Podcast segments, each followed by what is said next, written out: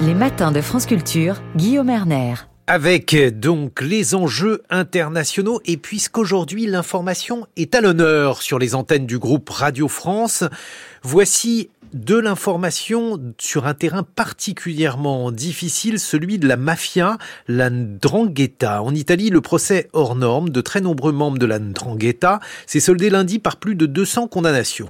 Il a aussi permis de mettre au jour le fonctionnement tentaculaire de cette mafia calabraise, car il est difficile de dénouer toutes ces ramifications qui s'étendent au milieu économique et politique. Aux côtés de la police et de la justice, les journalistes jouent un rôle clé pour lever le voile sur les agissements de la mafia en Italie. Antonio Talia, journaliste d'investigation qui a enquêté sur l'Andrangheta, nous explique comment ses collègues et lui travaillent sur la mafia. Bonjour Antonio Talia. Bonjour Guillaume et bonjour euh, à, tous. Alors pourquoi, euh, Antonio Talia, ce procès, ce maxi-procès de la mafia calabraise était-il à ce point important? Donc, à mon avis, le maxi-procès qui s'appelle euh, Rinascita Scott est très important pour plusieurs raisons. Euh, la première euh, est le nombre de, de, personnes interpellées. On parle de plus de 300 interpellés, euh, tout lié à la famille Mancuso, que c'est une famille d'un drangheta très puissante, très dangereuse et très violente. Euh, la deuxième raison, c'est que cette famille a dominé un territoire, que c'est la province calabraise de Vibo Valencia, euh, vraiment dominé euh, tous les aspects de la vie publique, de la vie des entreprises de ce territoire-là. Et puis, c'est ramifié euh, dans d'autres régions et aussi l'étrangère. Euh, notamment, euh, ils ont fait de trafic de drogue entre euh, l'Albanie, plusieurs euh, d'autres pays européens, et aussi des blanchiments d'argent entre l'Amérique du Sud et aussi avec des connexions avec l'organisation terroristique d'Hezbollah. Et donc, le démantèlement d'une famille si puissante et si violente est euh, une bonne nouvelle et c'est très, très important parce qu'il y avait d'autres procès qui avaient euh, affaibli d'autres familles d'Andrangheta, mais ce procès-là a euh, affaibli maintenant euh, une famille très, très importante comme les Mancuso.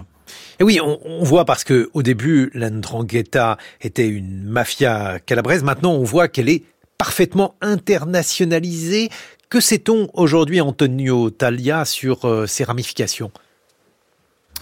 Oui, euh, c'est correct. C'est euh, une mafia, on peut dire globale. Moi, je suis calabrais. Nous, calabrais, nous sommes un peuple de, migrés. donc, on peut dire que entre le disons de, de milliers de travailleurs calabrais qui sont immigrés dans beaucoup d'années en, France, en Allemagne, en Australie, au Canada aussi. Il avait deux personnes qui étaient des affiliés de l'Andrangheta et donc ils ont mené euh, l'Andrangheta euh, aux quatre coins du monde. Maintenant, aujourd'hui, selon la relation annuelle de, de 2022 du service central antidrogue du ministère de l'Intérieur italien, l'Andrangheta a une position centrale dans le narcotrafic au niveau global. Euh, et aussi, euh, c'est un, l'Andrangheta est un brand criminel qui s'est connu dans tout le monde du narcotrafic. Parce que l'Andrangheta aujourd'hui a des brokers de la cocaïne qui sont actifs dans toute l'Amérique latine et ils, ils parlent d'égal à égal avec le cartel colombien, mexicain, brésilien, etc.. Donc il y a un rôle primaire dans le trafic de cocaïne de l'Andrangheta entre l'Amérique du Sud et euh, l'Europe. Les cartels euh, savent que l'andrangheta est fiable. Euh, le cartel euh, de l'Amérique latine, latin, il savait que des gros cargos de cocaïne -hmm. seront livrés en Europe, ou s'ils ne seront pas livrés, l'andrangheta peut payer même si les cargos ne sont pas livrés. Et, en plus, euh, l'Andrangheta fait de blanchiment d'argent dans euh, tout le monde et aussi de dernières investigations ont mené aussi en, en France, euh, notamment en Côte d'Azur, mais aussi dans d'autres régions. Donc Alors, on parle d'une mafia globale. Alors ce qu'il y a d'étonnant, Antonio Talia, c'est que l'Andrangheta est une organisation qui euh, plonge ses racines au XVIIe siècle. Est-ce que vous pouvez nous donner euh, quelques repères sur l'histoire de ce mouvement? Oui, donc euh, c'est compliqué, mais c'est aussi fascinant.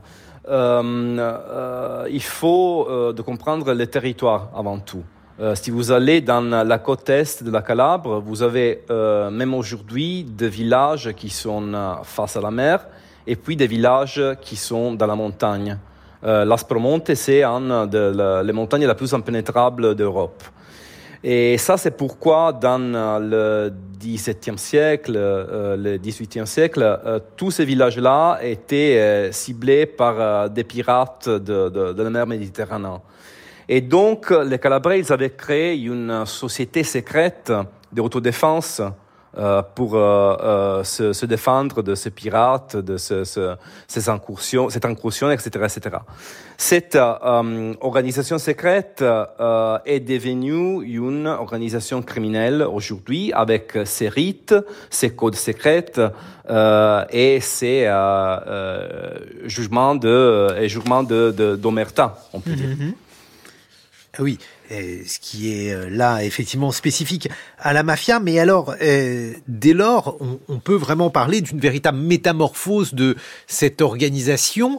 Est-ce que ça veut dire que euh, il y a eu, euh, je ne sais pas, comme des PDG, mais là donc des entrepreneurs mafieux qui sont responsables de l'évolution de ce mouvement? Oui, sans doute. Surtout en Calabre, on a eu et on a encore un phénomène qui on peut parler d'une bourgeoisie uh -huh. euh, connectée avec l'andrangheta. C'est-à-dire des professionnels de col blanc euh, uh -huh. et aussi le, le procès Rinachita Scott euh, a euh, ciblé ces cols blancs-là, de politiques, des avocats, euh, qui ont joué un rôle euh, très important pour donner à l'andrangheta le rôle d'importance que l'andrangheta a aujourd'hui. C'est-à-dire que la société civile a été euh, euh, liée à l'andrangheta par euh, plusieurs générations. Et euh, ce que c'est intéressant du procès euh, Scott, mais aussi d'autres procès importants contre l'andrangheta, comme le procès Crimine Infinito, c'est que euh, ils ont démontré qu'il y a une cette bourgeoisie mafieuse, cette bourgeoisie ndranguetiste, euh, est connecté euh, à l'andrangheta même euh, avec de, des organisations euh, euh, semblables à la franc-maçonnerie qui font de, de liens et des lieux d'échange entre la bourgeoisie mafieuse et l'andrangheta. Mais c'est quand même étonnant parce que euh, vous, vous, le racontez, euh, Antonio Talia, dans votre livre Drangheta sur les routes secrètes de la mafia la plus puissante au monde, c'est aux éditions Grasset. Donc cette organisation est devenue tentaculaire. Pourtant, on, on a l'impression qu'il y a euh, de plus en plus de moyens qui sont utilisés pour lutter contre ces mafias. Et puis il y a aussi euh, la question des circuits de financement parce que c'est quand même très difficile aujourd'hui d'avoir recours à des paradis fiscaux, d'avoir recours à des moyens donc euh, de faire transiter de l'argent de manière dissimulée. Sans doute. Euh, donc, euh, il faut comprendre que euh, la, est une organisation criminelle plus mystérieuse que la Camorra, parce que la Camorra napolitaine est plus anarchiste, et euh, même de la Cosa Nostra. Et si on parle du blanchiment d'argent, par exemple, dans mon livre, j'ai j'ai identifié deux trucs de blanchiment d'argent qui menaient de la Calabre au nord de l'Italie et puis à Hong Kong. Mm -hmm. Et euh, ça, c'est un instrument très très important qui fait toujours confiance sur des professionnels, des cols blancs, etc., etc.